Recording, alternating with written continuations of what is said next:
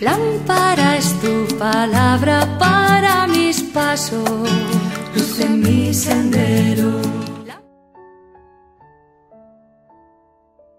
Del Evangelio según San Marcos capítulo 12 versículos del 1 al 12. En aquel tiempo Jesús se puso a hablar en parábolas a los sumos sacerdotes, a los letrados y a los senadores.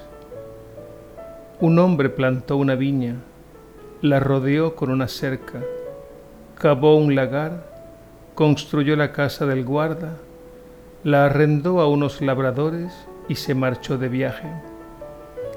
A su tiempo envió un criado a los labradores para percibir su tanto del fruto de la viña. Ellos lo agarraron, lo apalearon y lo despidieron con las manos vacías. Les envió otro criado, a éste lo insultaron y lo descalabraron. Envió a otro y lo mataron. Y a otros muchos los apalearon y los mataron. Le quedaba uno, su hijo querido y lo envió el último pensando que a su hijo lo respetarían. Pero los labradores se dijeron, Este es el heredero, venga, lo matamos y será nuestra la herencia. Y agarrándolo lo mataron y lo arrojaron fuera de la viña. ¿Qué hará el dueño de la viña? ¿Acabará con los labradores y arrendará la viña a otros. ¿No han leído aquel texto? La piedra que desecharon los arquitectos es ahora la piedra angular. Es el Señor quien lo ha hecho. Ha sido un milagro patente. Intentaron echarle mano porque veían que la parábola iba por ellos, pero temieron a la gente y se marcharon. Palabra del Señor. Gloria a ti, Señor Jesús.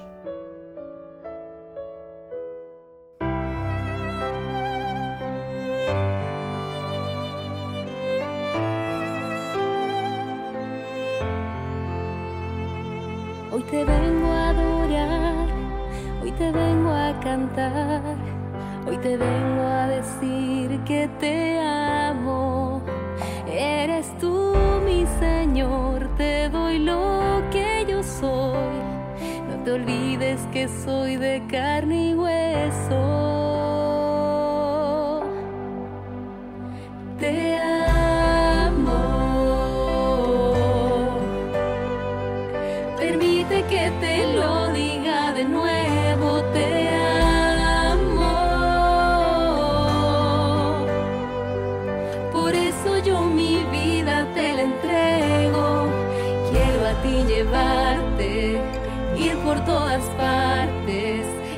Que hay esperanza, que estás vivo.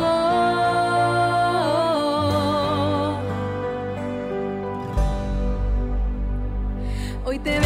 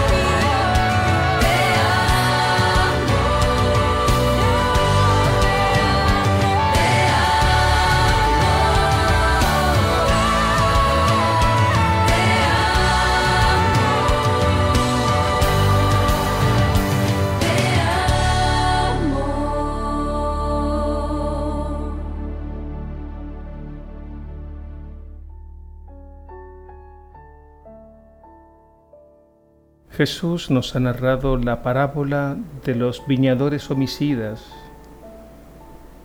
La dirige en primer lugar a los jefes y autoridades de Jerusalén. En esta parábola podemos ver una progresiva violencia por parte de los viñadores contratados para trabajar en la viña. Sus corazones se han ido endureciendo cada vez más en la medida que han creído falsamente que la viña es de ellos y no del dueño, y por tanto se han apropiado ilegalmente de lo que no les pertenece. De ahí la violencia contra todos los mensajeros del dueño, a quienes consideran como intrusos. El Evangelio nos presenta con detalles esa violencia progresiva. A los primeros enviados los insultaron, los apalearon y los despidieron con las manos vacías. Y a los que vinieron después incluso los mataron. Todo lo que haga el dueño de la viña es considerado como una intromisión. Al final el dueño envía a su hijo, al que Jesús describe como el hijo querido, pensando que lo respetarían.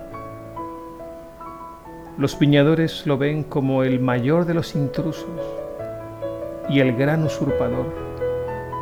Por eso deciden darle muerte. Esta parábola es una imagen que describe la historia de la salvación. Recordemos lo que sucedió con los profetas, que fueron rechazados, perseguidos, y muchos de ellos martirizados por parte de las autoridades de Israel. Esta parábola describe también lo que sucede a toda persona que decide vivir su vida sin Dios.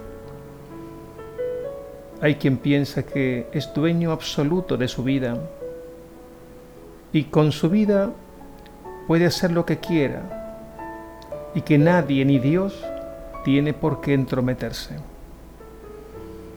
Quien piensa así tendrá el corazón cada vez más endurecido y no aceptará ninguna palabra o consejo que le convenza de lo contrario.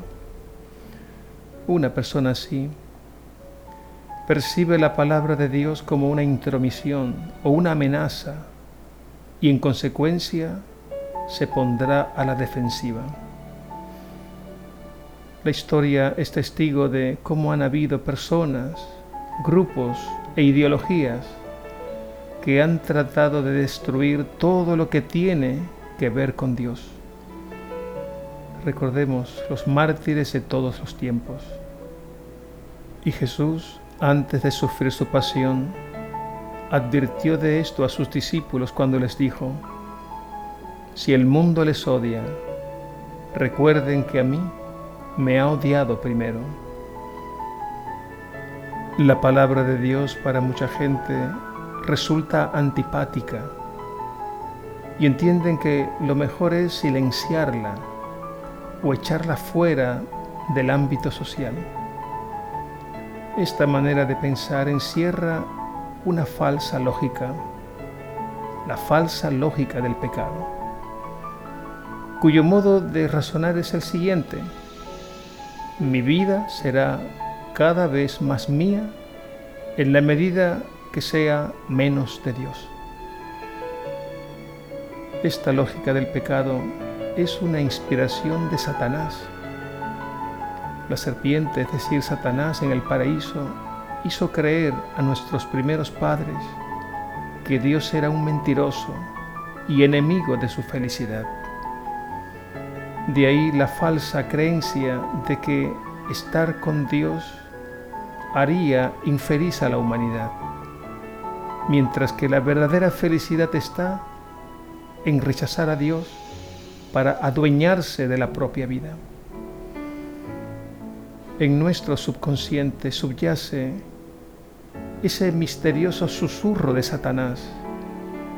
El día que coman del fruto prohibido, serán como dioses. Es decir, el día que desobedezcan a Dios serán felices. Desde entonces a Dios se le ve como un intruso, como un enemigo de la felicidad y como un gran estorbo al que hay que echar fuera. Y esta falsa lógica se contrapone a la verdadera lógica. En la medida que soy hijo de Dios, más vida tendré en Él, porque en Él está la fuente de la verdadera vida y de la verdadera felicidad.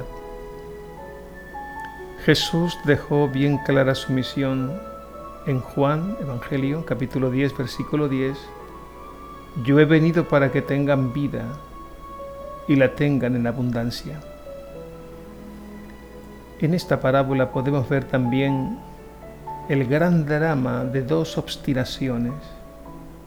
Por un lado, la obstinación de quienes prefieren vivir una vida sin Dios centrada en sí mismos y por otro lado la obstinación del Padre Dios, que busca salvar a sus hijos de esa gran mentira.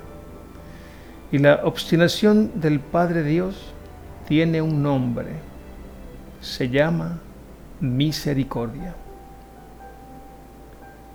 Esta parábola tiene también un mensaje para los evangelizadores de todos los tiempos en cualquier tiempo lugar encontraremos personas, grupos e ideologías que se burlan y atacan todo lo que es de Dios.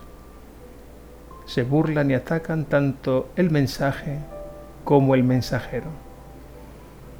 La dureza de corazón los hace ciegos y sordos a la verdad. Y lamentablemente caen en esta trampa que es rechazar al que es la fuente de la vida y de la verdadera felicidad. Podemos ver aquí la magnitud de la lucha a la que nos enfrentamos. Y nos tocará en suerte ser de alguna manera mártires, como lo fueron nuestros mártires claretianos y tantos otros a lo largo de la historia. Pero tenemos la palabra de Jesús que no falla. Él nos infunde valor ante el odio del mundo y nos dice, no tengan miedo. Y también nos ha dicho que con nuestra perseverancia salvaremos nuestras vidas. Y además esta lucha nos dará la gran oportunidad para dar el valioso testimonio que el mundo necesita para creer. Y así venceremos el mal a fuerza de bien.